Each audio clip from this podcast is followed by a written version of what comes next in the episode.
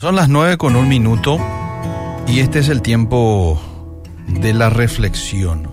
Cuando Dios te da la espalda, ¿te puede Dios dar la espalda? Tú sabes que sí, la Biblia dice que sí. Eh, el no permanecer fiel al pacto de Dios te hace ver su espalda. Y vamos al pasaje en donde habla acerca de esto. Hebreos capítulo 8, versículo 9.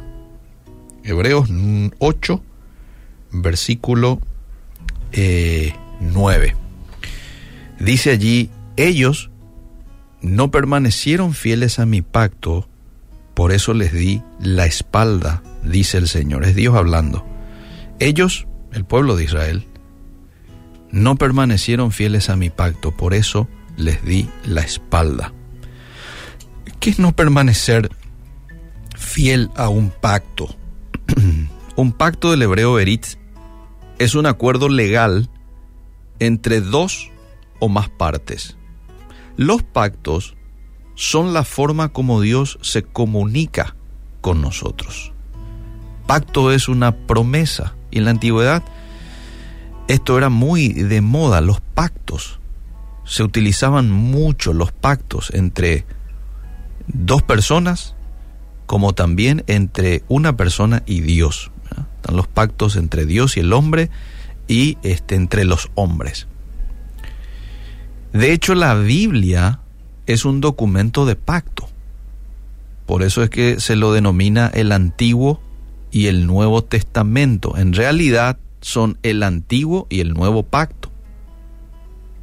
La palabra testamento es la palabra latina para pacto. Así que parafraseando este versículo que acabamos de compartir, 8.9 de Hebreos, podemos decir que aquel que no obedece lo que la Biblia manda, llega un momento, porque Dios tiene paciencia, aguarda, espera, pero llega un momento en el que Dios le da la espalda. Uy, no me quiero imaginar este hecho que el creador te dé la espalda. Esto es muy fuerte. De por ahí si vos decís, bueno, hace años que vivo en desobediencia Eliseo y, y siento justamente eso. Siento que Dios me ha dado la espalda a causa de mi rebeldía a Él. ¿Será que hay oportunidad para mí? Bueno, mientras tengas vida, hay oportunidad. Pero hay que hacer dos cosas. En primer lugar, reconocer tu condición de pecador, reconocer tu necesidad de Él. Y en segundo lugar, tomar la decisión de que con la ayuda del Espíritu Santo, y tiene que ser una decisión firme, que con la ayuda del Espíritu Santo vas a empezar a obedecer los mandamientos de Dios de ahora en adelante. ¿Y sabes qué?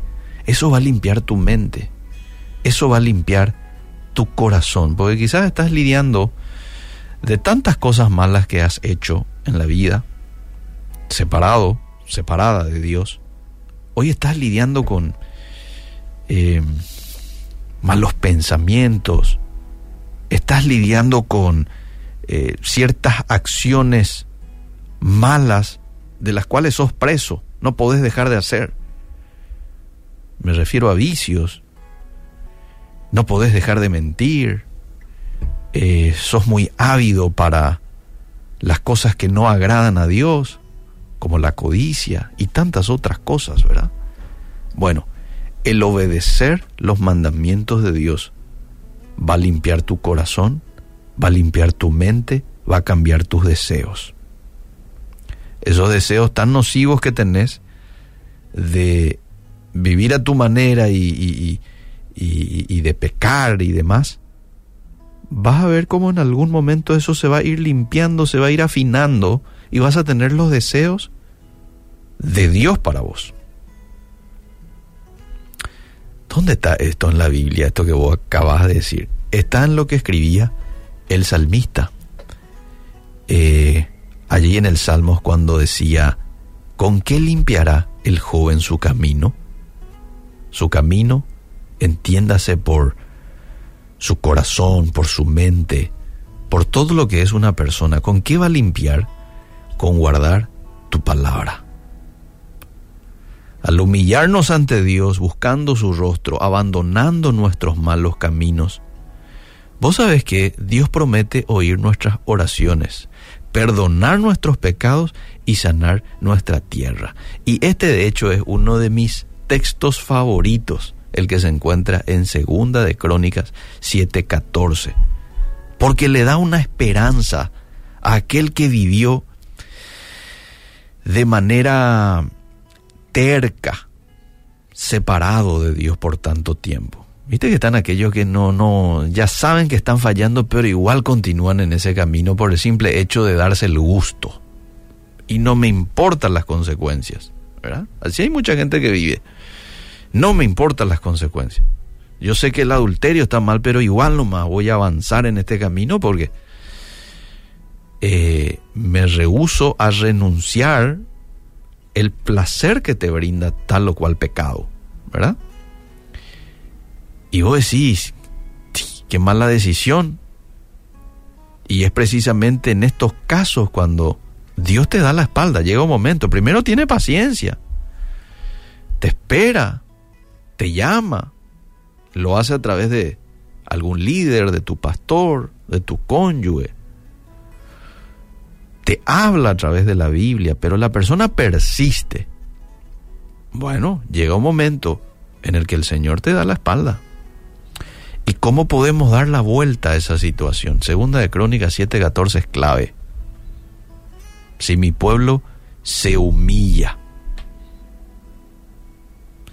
y busca mi rostro y se convirtieren de sus malos caminos. Mira qué interesante. Se humilla ora, busca mi rostro y se convirtieren de sus malos caminos. Este es el arrepentimiento genuino. Dar un giro de vida. Me estaba yendo al norte, ahora voy al sur, porque me he dado cuenta que está mal ir hacia el norte, entonces me doy la vuelta. Eso es el arrepentimiento.